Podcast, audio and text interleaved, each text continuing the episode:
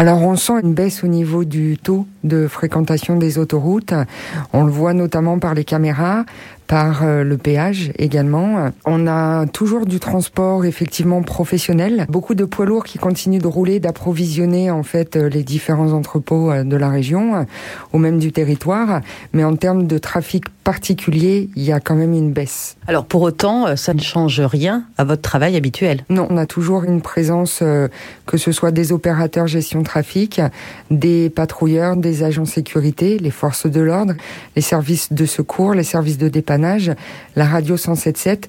Tous les intervenants euh, sont présents euh, pendant ce confinement 24 euh, heures sur 24, 7 jours sur 7.